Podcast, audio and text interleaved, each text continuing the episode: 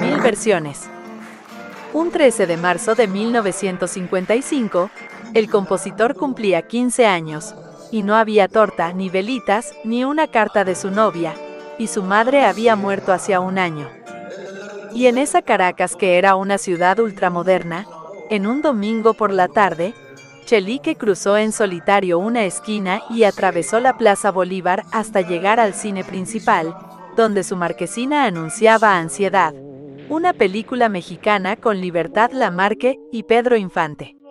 Aun cuando la canción no tenía nada que ver con la trama de la película, esta tuvo un impacto en el compositor, ya sea por el título o los protagonistas de esta.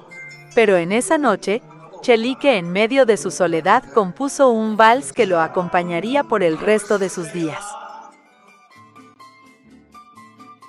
En 1958, Nat King Cole llegó a Venezuela, como parte de su gira continental, en la cual escogería una canción de cada país que visitaba para grabarla para un disco en español. Nat King Cole tenía planeado grabar El alma llanera, pero cuando el presentador de televisión, Renny Otolina, le presentó la canción Ansiedad, este le grabó, y su versión resultó inmensamente popular.